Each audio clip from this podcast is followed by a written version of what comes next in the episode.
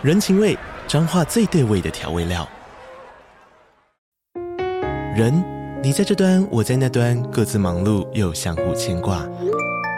情，街角的吵杂声传递温暖与思念。味，是从每一个转角飘出的乡愁。这里是彰化县政府 Pocket 节目《彰化早咖》，我是主持人内克。从彰化大小事各具特色到旅游攻略，透过轻松有趣的访谈，带着大家走进最在地的早咖。准备好了吗？彰化的故事，我们说给你听。以上为彰化县政府广告。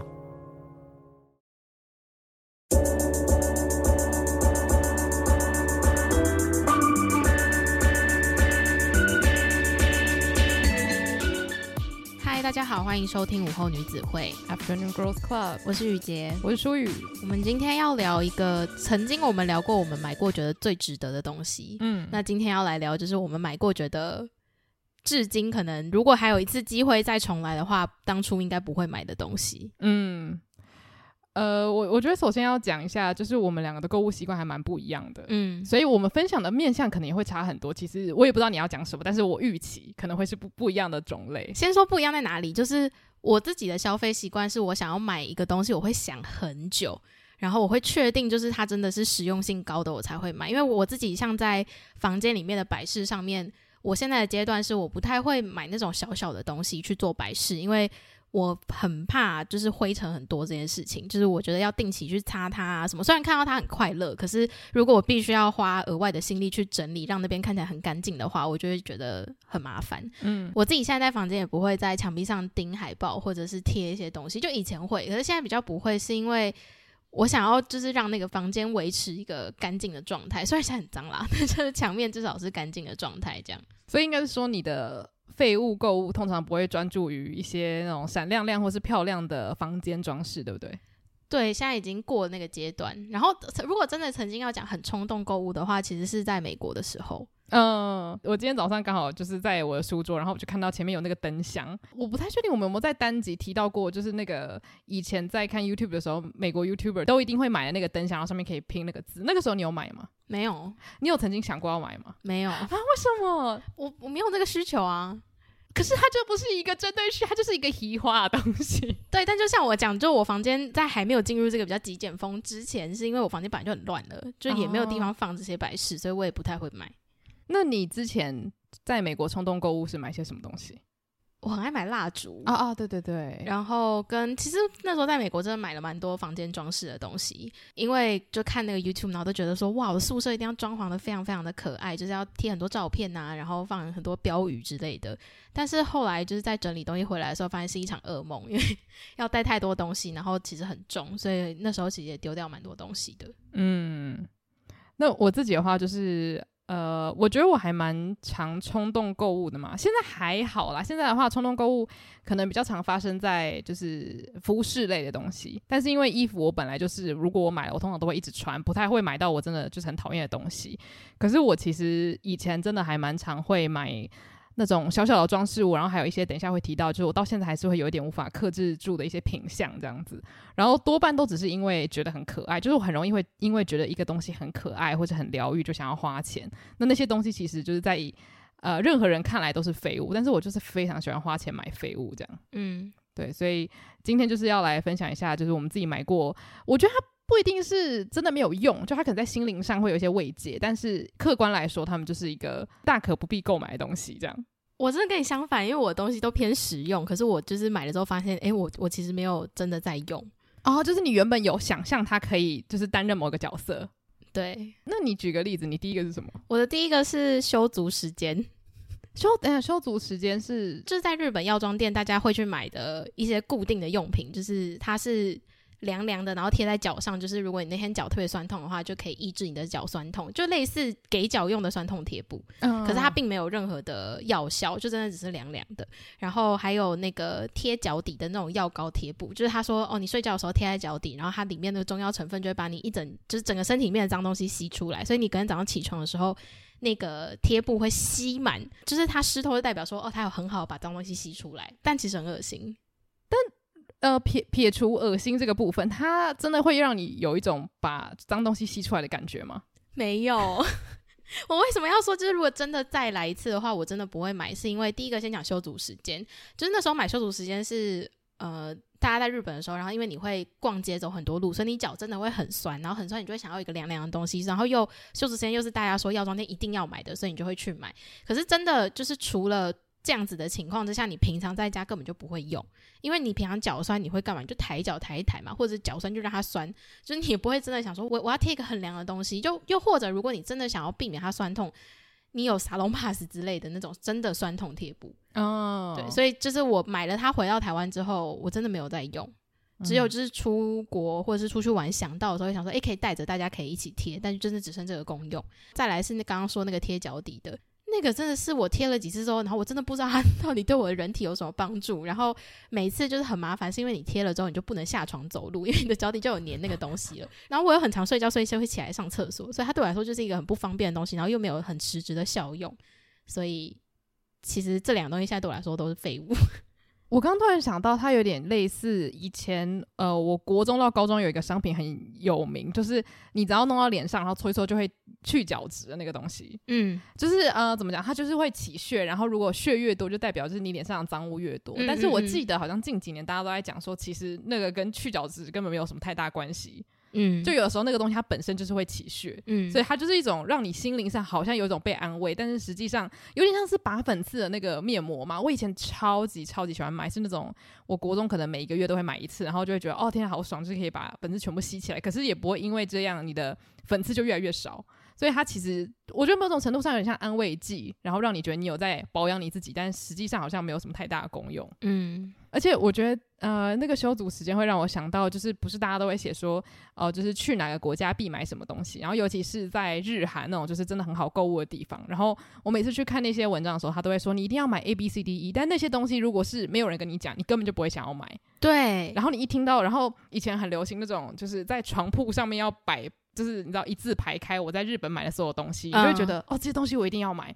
然后很多人就会讲说，哎、欸，去药妆店就是这些东西一定要搜刮。可是后来我就发现，其实那些东西你平常根本就。没有这个需求，就有点像是被诱导式的购物嘛。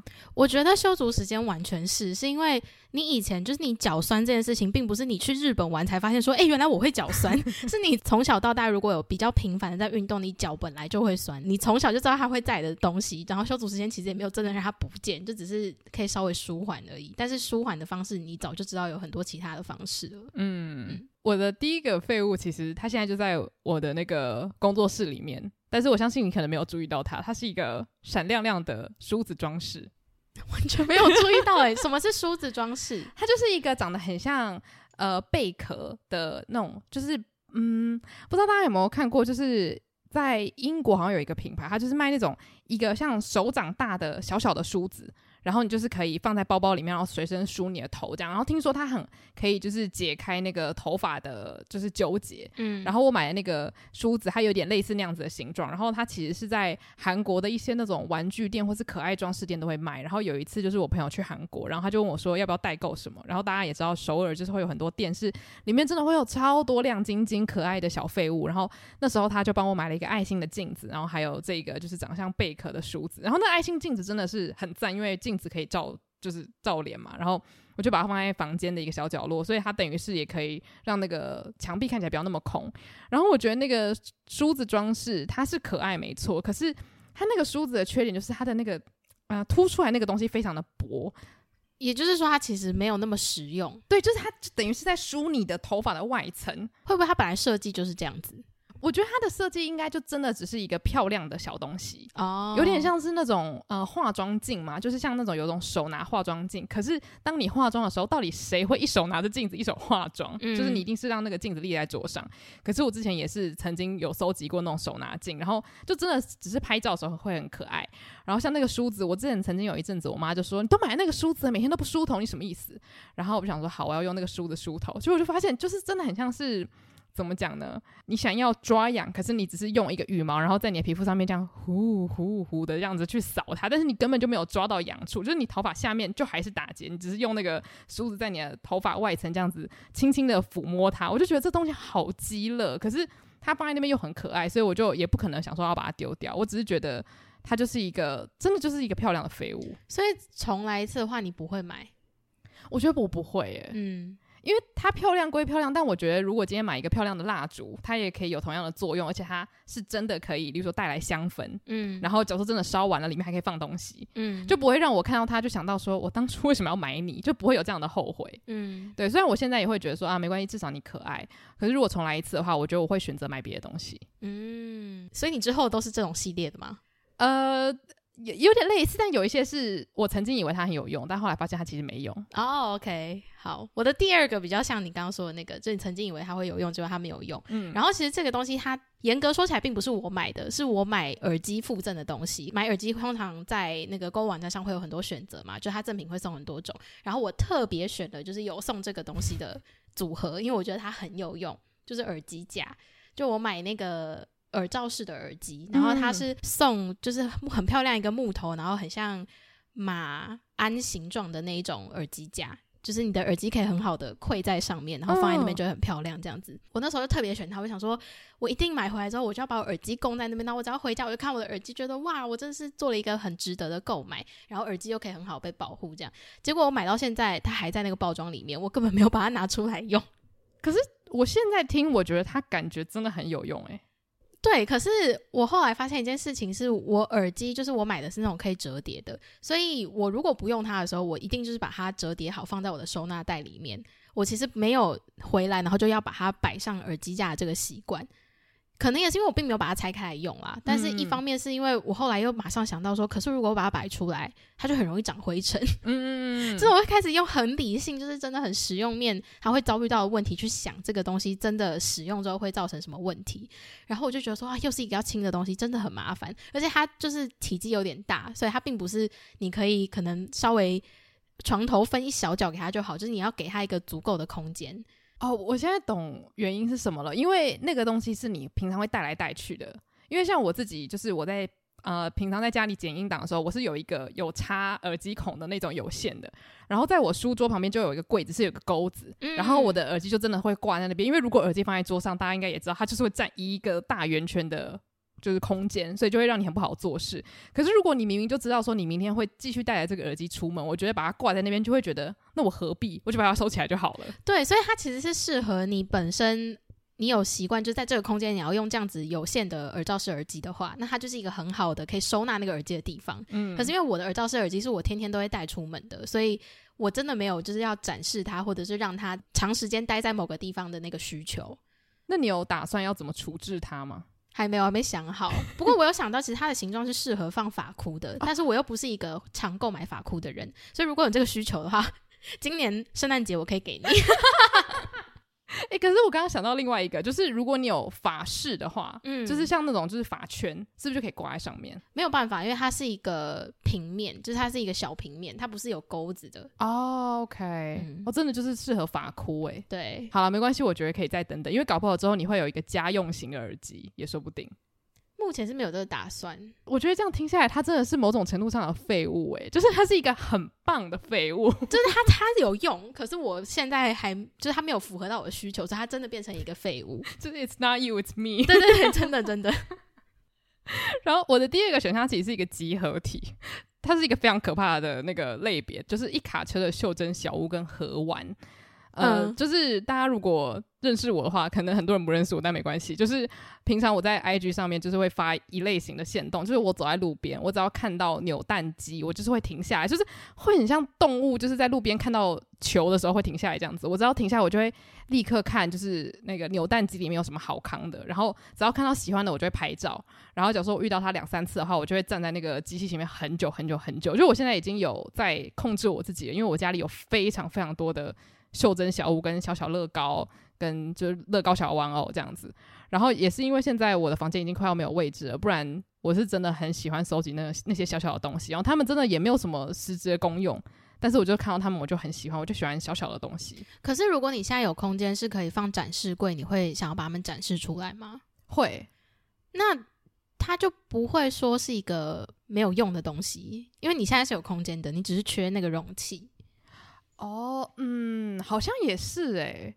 哦，但我觉得我现在的想法有点像是我的房间有很多地方都在展示着他们，但是我展示着他们有点像是因为我拥有这些东西，我被迫要去生出一个方式让他们好好的被就是展示出来，嗯，然后等于是我要想办法让他们融入我的生活环境，但是其实我的生活环境已经有够多东西了。哦，我懂，因为其实我看到那些袖珍东西，我也会超级兴奋，因为我一直都很喜欢迷你的东西，可是我又会马上很理智的想说，但是我买回去我真的没地方放，就是他们最终都只会被放在盒子里面，盒子是一种最好收纳的方式。然后，如果真的要把它摆出来，我也会觉得说：天哪，灰尘好多！我就是一个从小住在大马路旁边的人，所以就很容易就是会有很大的灰尘。所以光想象要清那个东西，我都觉得好麻烦。这样，而且我觉得有一个困境是，如果你是喜欢小东西的人，你就会知道。很多东西他们单看都很可爱，可他们不搭嘎。就例如说，像之前雨杰曾经传给我一个超可爱，就是那个 Komeda 的袖珍，嗯、就是他把 Komeda 很多场景要做成小小的袖珍，一组一组。然后如果你整组要买的话，可能一千二、一千五这样子。然后假如说你整组买下来超可爱，可是像我也很喜欢那个森林家族，他们也很可爱。可是他们跟森林家族就是不同宇宙的东西，嗯，所以你把它放在一起，你会觉得这些东西不搭嘎。然后或者是我也很喜欢乐高，可是乐高可爱归可爱，跟他们还是不同系列，所以。所以，如果你把它全部放在一起，你会觉得很乱。所以，像我自己的话，可能是我书桌那边放的是呃森林家族，然后我妈后来把一些就是那种盒玩的袖珍小物，把它贴在那个相框上面。我觉得是一个蛮好的方式，就等于是它可以变成一个展示品，不会积灰尘。然后乐高的话，可能会在另外一个地方。然后像是那那种就是乐高小玩偶的话，可能就可以站在家里的角落，就变成是你要把它们分门别类去放。我觉得这个是对于收集者来说比较麻烦的事情，就是你不能看起来好像一个。那种袖珍商店，而是一个展览馆，那这个 安排就很需要巧思，这样。但是我觉得你们家很厉害，就是你们真的都可以把袖珍小屋很好的融合在你们的生活场景里面，然后是你看到会想说，哎、欸，这边怎么有一个好可爱哦，这样子。哦，对对对，就我觉得真的需要编排，不然到时候他们就是会被你慢慢遗忘，可是你又不会停止去收集他们。嗯，尤其是我觉得最近那个扭蛋机，他们越来越常出一些就是那种。啊，uh, 真实世界的缩小物品，对对对，就是比如说煮饭器具，像像我自己本身对于钓鱼一点兴趣都没有，可是我有一阵真的超想扭就是钓鱼器具，然后我朋友就说，现在就是把一个起重机缩小，你也想扭这样，我就觉得什么东西缩小，他平常可能看起来就是我超没兴趣，但他就会变成我超想要的扭蛋这样。你应该要定期去小人国看一看。我跟你讲，小人国不行，因为它的出口有一个贩卖部。哦，哎、欸，也危险这样啊！等一下，我刚我刚刚以为是袖珍博物馆，记错了。小人国有吗？啊、小人国我不知道。好，那你的下一个是什么？我的下一个其实是之前有提过的东西，但是呃那个时候采购的有点过多，所以就是有留到现在。然后这一类型的东西就是跟泡澡有关的。我之前有买那个泡澡球，或者是。呃，泡脚的那种中药包什么的，可是因为我们家现在是没有浴缸的情况，然后我姐之前有买一个泡脚桶啦，可是因为那个桶子要装水，然后再就是泡脚这件事情，它也很麻烦。我发现我就是一个生活中很怕麻烦的人，我就会觉得什么样简单就怎么样来，所以后来泡澡或泡脚这件事情变得麻烦之后，我之前买的这些东西就完全没有用武之地，然后他们就是放在某一个地方囤着而已。然后我只有就是出去玩的时候会想说，哎，要带，因为饭店有。浴缸，嗯，可是你出去玩，你也不是每一天都会想说你有时间去泡脚或泡澡。我刚刚就想问，就是因为如果你出去玩的话，就有浴缸，可是又会遇到一个问题是，有的时候你可能会去他的公共浴池泡，嗯，然后就很多时候大家就是会想要去公共浴池泡那种比较特殊的，就是可能会冲背呀、啊，对，SPA 之类的，嗯、那个时候又泡不到房间的那种，就是很高级的浴缸这样子。像现在那个 Lush 不是回来台湾吗？对，你还会再走进去看那些浴球吗？我现在不会了。完全不会有那个抑郁吗？不会，所以你现在已经免疫了。我觉得我免疫了，因为我只要想到我家里又没有浴缸，我干嘛买？嗯，我就会大免疫。可是如果呃要送礼物的话，我还是会考虑。嗯嗯，因为我觉得它就是真的看着就疗愈，很漂亮的一个东西，这样。嗯，对。好，那我的下一个呢，是一个我觉得以心灵上来说，它感觉很有用啦，就是偶像的笔记本。什么叫偶像的笔记本？就是像如果大家有追星的话，就知道通常在线上很活跃的偶像，他们公司就是会安排说每一年或者是圣诞节什么挂钩的，或者是呃他们的成团纪念日吧，反正就看美团不一样，但他们就是会在一些纪念日或是每年的开始就出一个。礼包，然后可能会有日历，嗯，然后会有笔记本，然后会有行事历，然后总总之可能就是会有四五组，然后加上贴纸啊、信封，巴拉巴拉就一整套。然后呢，就是可以支持他们，然后买。然后有有些甚至还要说你要有会员资格，你才可以买这样子。所以那个笔记本是它里面有写东西，然后它这样子广，就是像书一样印给大家吗？对对对，它有点像是呃。大家平常会买的手账，但它会在里面的页面，也许会有一些成员手写的文字，哦、或是画一些小小的图案，然后加几张图片这样子。嗯哼，对。那其实很多人就是会把它当一整年的手账去书写这样。然后我自己应该也有买了，有没有三四年啊？然后我每次都跟自己说，就是这东西很重要啊，每个人的桌桌子前面都一定会有日历啊，或是月历啊什么的。可是其实我本人就是一个，我完全不会在月历上面做记号，甚至有时候。十二月，我发现，哎，桌上的那个还在十月，就是我真的没有想过要去翻那个东西。你没有在纸本月历上做记号的习惯？对，就是那个东西的存在对我的时间概念没有任何帮助。就是我是靠 Google Calendar 在生活的人，这样。然后像是笔记本的话，我曾经也是想说，好，新的一年我要把这个偶像笔记本当做我的就阅读笔记这样子。然后结果我好像现在还在使用二零二零年的，而且是大概只写了二十页吧。嗯，因为就真的没有那么多好写的。然后再加上很多东西我们都已经电子化了。然后有时候我还是会刻意为了要去写那个笔记本，然后硬是拿笔出来，就是把我的想法写下来，或者是把我看的书写下来。但其实就是有点为做而做。所以后来我是真的。忍痛就是决定不再购买，因为以前购买都会有一种哦，我是粉丝，我有这个使命感，我要支持他们。但我妈就说，真的不差你这一个好吗？他们赚的钱应该是你的五十倍了吧？你妈真的也是很理性 哎、欸，她就她就说真的超级受不了。然后后来我就真的不买，之后我就发现哇，我的人生完全没有改变。可是如果不买笔记本的话，有其他东西可以支持吗？其实我没有那种。真正的收藏癖，就是我真的会想要收藏，可能都是 CD 或是演唱会 DVD，就是我真的会三不五时拿出来看的那一种。要不然，其实那些东西我事后看也会觉得，我知道我当初买你们是觉得我想要支持，可是事实上我真的不会用到这些东西，我又会觉得蛮难过的。就是我希望是真的需要这些东西的人去买它们，然后让他们就是有它真正的价值可以发挥。这样，哇，我觉得应该很少人是真的有需要才去买诶、欸，因为手账这种东西其实。你也很难每一年都写得完。对啊，我好像也没有认识到真的有人是很认真的，然后很就是规律在写手账。嗯，然后之前我们也讲过，就是我们并不是会写日记或是会用纸本记事的人，所以我后来就觉得说，既然我用不到的话，我也不想要看到这些东西，然后有点小后悔。然后之前我也可能会就是把一整组，然后我自己需要的两三样拿出来，然后剩下的可能就是以原价卖出，这样子卖给其他的粉丝，因为有些粉丝他可能没有那个汇集，他根本买不到那个东西。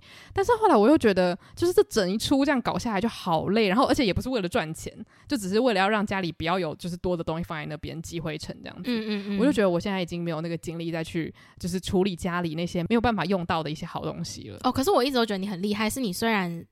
很容易买东西，可是你呃很容易会想办法去把你不要的东西卖出去。哦哦哦哦，就这一点，我都我一直都觉得蛮厉害的。可是我觉得其实卖东西真的很累，尤其是卖衣服。对啊，所以我一直都很佩服你。好，那我要分享我的最后一个，最后一个就是真的偏百事用。然后我曾经非常想要它，而且我曾经很爱它，但是从我们家装潢之后到现在。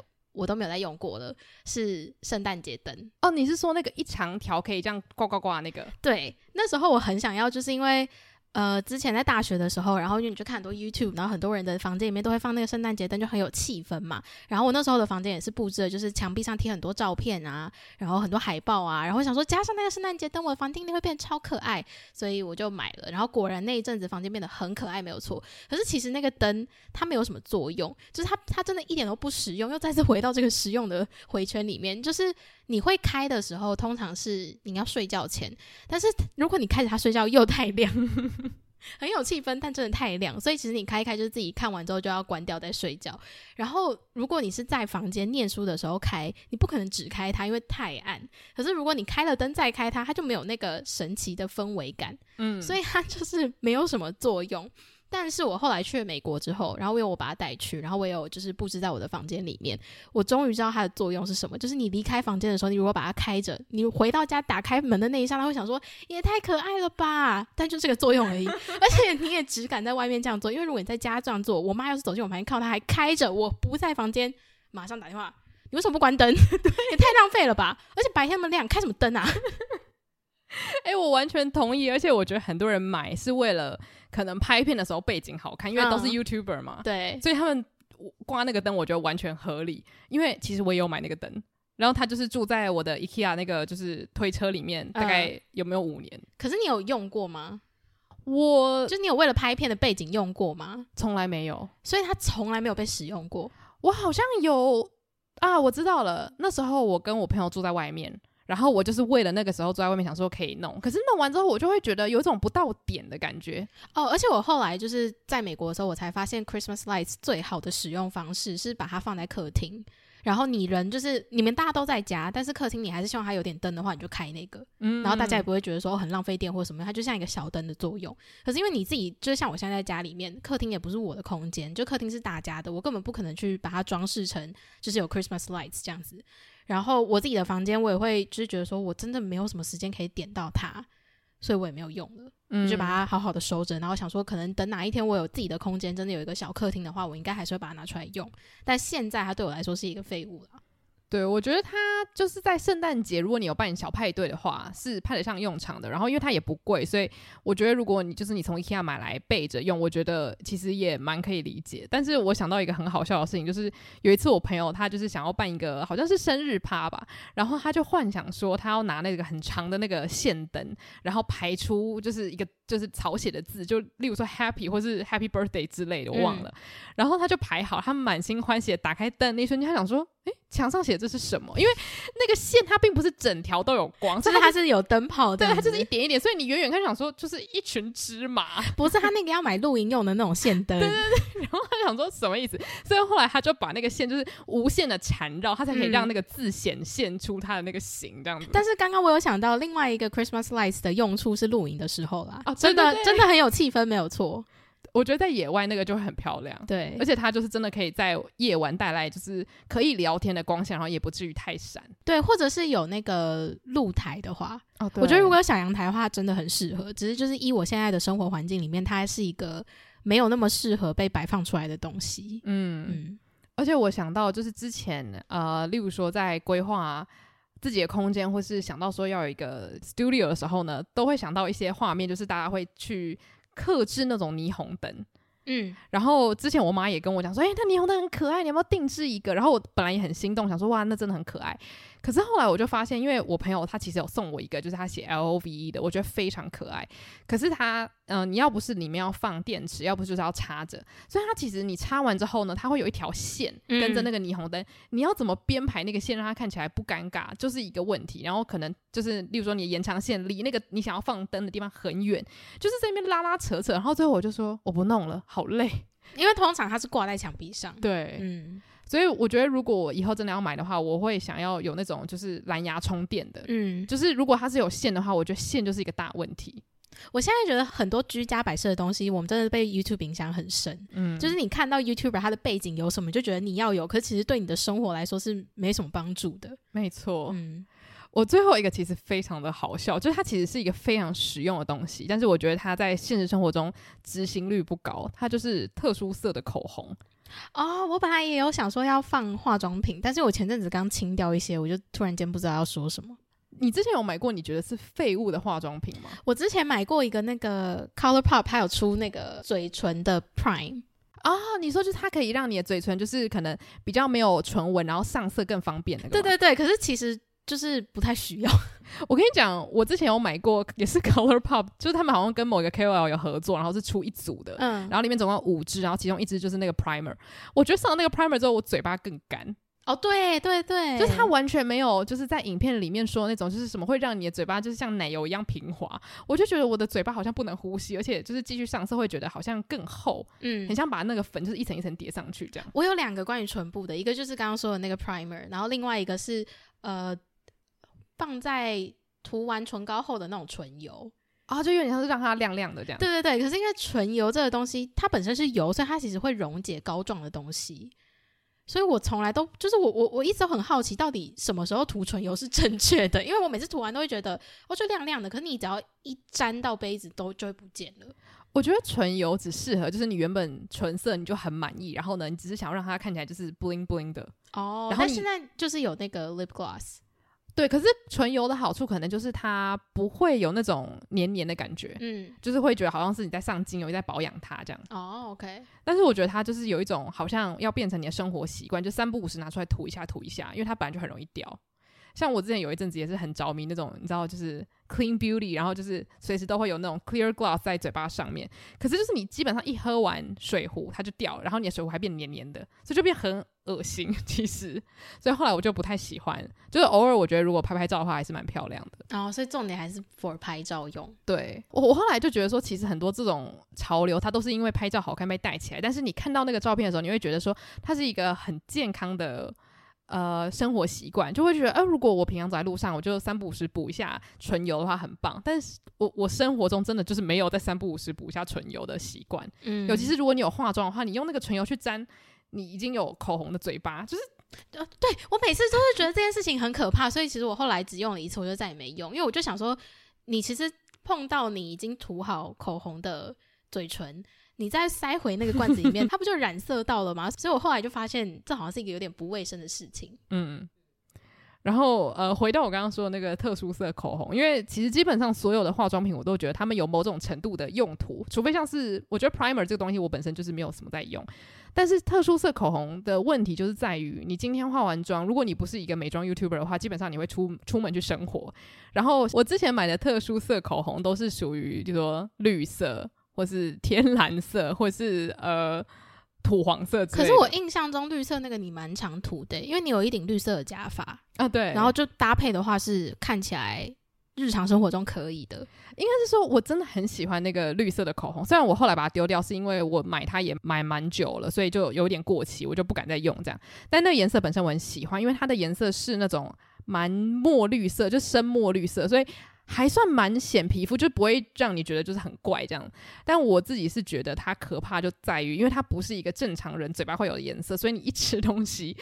就是这个世界会变得非常的可怕。就是如果你对面坐的是一个你不太熟的人，他可能就会觉得你的样子有点恐怖。因为，例如说你吃汉堡，汉堡上面就会有绿色的哦，就是它还是会粘黏在别的地方。对对对。然后，因为就是通常任何很不会掉色的唇彩碰到油一定会掉嘛。嗯。所以如果你吃一些比较油的东西，它就会掉色，然后你嘴巴的真正颜色就会跑出来。所以最后吃完杯盘狼藉的时候，那个样子就是不是很好看。哦。所以我自己是不太喜欢那个状态，但是我又很喜欢。那个颜色带来的效果，所以它其实真的也是一个纯拍照用，不然就是你可能要跟很熟的人出去，然后就是你不太介意让他们看到，就是真的很像怪兽那个样子，或者就是你要涂的话，你不要去吃东西。对对对，嗯、就是纯粹就喝个饮料什么的，我觉得还 OK。嗯、但是因为它的实用性真的偏低，所以我会觉得如果真的有想要考虑做这件事情的话，就我觉得不要买太贵的，因为买太贵你就舍不得涂，然后涂了出去之后你又想说不想要补擦什么的。但我觉得。呃，我自己个人推荐的话是那个蕾哈娜那个品牌 Fenty Beauty，我觉得它的就是特殊色口红就还不错，嗯，它蛮容易掉，但它也很好补，就是它比较不会像那种雾面唇膏，因为像雾面唇膏的话，它就会。例如说掉，它是一块一块的，比较斑驳了。对对对对对，嗯、所以我自己是这样推荐。然后我觉得我也算是过了那个时期，因为我以前就是那个颜色越怪我越爱。嗯，然后现在因为我平常如果我真的是在家工作的话，我也不会涂一个绿色口红。就如果你要的话，你可以，只是你不会花那个时间去做这件事情。对对对，因为要卸妆的话，你要卸的非常认真。哦，对，这种变色口红它很容易就是印在你的嘴唇上。对。嗯所以我觉得我也是因为有点懒了，然后再加上我觉得卸妆其实也是伤害皮肤，嗯、所以除非我当天，例如说戴了我的那个绿色假发，我有可能就是会用那个唇膏这样子。就它现在变成是真的一个装饰品的感觉。没错，嗯，对，所以我觉得这个算是一个比较特殊的废物啦。但是因为我过去真的买了蛮多的，所以我前阵子真的丢了有没有快十几支口红？嗯，对，所以也算是一种，我觉得是一个时代的终结啦。讲的好像很夸张，但是我觉得就是有点像是跟我过去那个。非彩色不要的那种时期，就是说再见这样。我觉得当然是一个时代的终结啊，因为光听到你有在丢化妆品这件事情，对我来说就已经是一个时代的终结。是因为你之前是真的不会丢化妆品的人呢、欸。嗯，因为我就是那种我相信这个东西未来我一定会用到。嗯，但是后来我是看到就是那个呃液态唇蜜的。呃，怎么讲？变化史嘛。对，就是我看到有些液态唇蜜，它就是会有点油水分离嘛。哦。就可能有一支我可能，例如说三年没用，然后我突然某天看到，我想说，天啊，这东西我怎么敢用？赶快把它丢掉，这样子。我本来就是都觉得说化妆品过期没有关系，然后直到我有一个染眉膏，它我用了很久，然后我都觉得没事没事，就是它开始有一个怪味道。然后就快把它丢掉。就是其实很多东西是会变质，它就有一些不好闻的味道，或者是刚刚讲的油水分离，其实很很常发生。哦，对。哎，像染眉膏也是一个我，就是不知道为什么一直觉得它永远不会坏的东西，对吧？染眉膏、睫毛膏，对，这种你都会想说它不会坏，它不会坏，对，因为它也没有实际上真的碰触到你，对对对，虽然就是是毛啦，但是我觉得就是你会觉得它不是皮肤啦，对，还好这样子。所以以上算是我们近几年来买过觉得蛮废的东西。我觉得就是对自己的生活开始有一种恍然大悟感，就是啊，原来我真的不需要这种东西。那我最后我想要推荐一个我近期买了觉得真的蛮值得的小物，嗯，就是我之前呃私底下常常跟我朋友讲的，就是它是一个长得像毛巾，然后可以卸妆的卸妆布，嗯，因为那卸妆布我真的很喜欢，是它的那个据说啦，它好像是绒毛就非常非常的细，所以就只要不是防水型的化妆品都可以很轻松的卸掉。然后目前用了应该有一年多了，然后我觉得真的是蛮赞的，因为也是因为这样子我。就是更不想要用太多，你知道，就是非常粘黏在脸上的那种化妆品，因为如果是那种东西的话，你就要用比较强力的卸妆产品去把它弄掉。然后因为那个卸妆卸妆巾的话，平常如果你只是简单的化个妆，它可以全部卸得很干净。所以我觉得那个真的是很环保，然后又很方便，因为你在洗澡的时候就可以顺便把妆卸掉。这样有那时候我们去澳洲的时候，然后淑宇就送我一条，我一开始还不相信，我还想说应该就是卸完还是要用卸妆水再稍微擦一下，可是真的卸得很干净，嗯，而且它很舒服，因为它是用温水就可以卸。然后你其实以前卸妆你不会用温水，但是你开始用温水卸妆之后，你就觉得好舒服。对。然后我现在就是只要出去玩，我都一定会用那个。就是我以前会去屈臣氏买呃那种卸妆。而、啊、是抽取式的，对对，抽取式的卸妆。然后我后来才知道，其实那种卸妆力是最强的，因为它就是要一张就让你可以全脸都卸干净。嗯，其实很伤皮肤。然后我后来就是每次用那个的时候，我的眼睛其实都会被熏到，可是就是为了方便。然后自从有了那个毛巾之后，我就觉得天哪，真的拯救了我一大困扰。对。嗯而且就是，虽然我我本身也没在卖这个东西，但是之前就是我每次只要一推荐，很多朋友就会问我说：“诶，可是很多人不是都说不要用毛巾擦脸吗？”但是因为我觉得那个卸妆巾它有点像是被我当做就是卸妆产品，所以我只要一卸完一个部分，我就把它洗干净，然后再卸，所以它不会有那种就是放在那边滋生细菌的问题。嗯，对，所以我觉得这部分是还好。然后也因为很多人会把那个东西拿来洗小朋友的身体，就是婴儿的身体，哦，所以我觉得它的那个柔软程度是。是可以相信的，它真的很舒服。所以如果你是有在想说要找一些就是你知道卸妆棉的替代品的话，我觉得这个很 OK。然后这个也是我当时买，好像就是一整组一千多块。我想说，哇，这一千多块买下去真的好吗？可是买完之后，我又觉得如果可以省去买那个卸妆棉的时间跟就是金钱，然后还有浪费的话，我觉得超级值得的。而且它一组是五条吗？七条哦，七条就可以用很久，因为它一条也可以用很久。对。然后，所以我就是每个厕所我会用到的地方，我都会放一条，然后出去玩的时候再拿一条，然后到现在还是有很多条可以备用的。嗯嗯，对，所以就是推荐给大家。我觉得我现在会想要花钱投资的都是在这个，就是我可以想象我与它的未来很长久的话，我就愿意花钱。恭喜你进入到这个就是花钱之前会认真想说之后会不会用到的这个世界。对，因为我在购买东西的时候，通常都是这样的思路。嗯，我觉得真的是会让我觉得。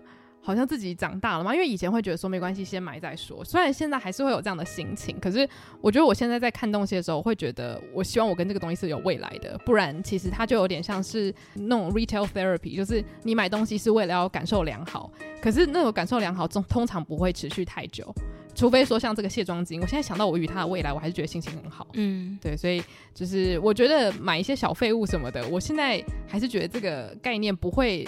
让我很排斥，但是我觉得就是有意识的知道说自己购物背后的思路是什么，还蛮重要的。嗯，对，所以欢迎大家跟我们分享你在购物的时候有没有买过一些很神秘的废物。那如果针对这集的特定时间段想要做特定留言的话，都欢迎到 MixerBox 追踪午后女子会。对，那如果你想要留言给我们的话呢，可以到 Spotify 那边。然后喜欢我们节目的话，可以在 Apple Podcast 帮我们留下五星评论。谢谢大家今天的收听，午后女子会散会。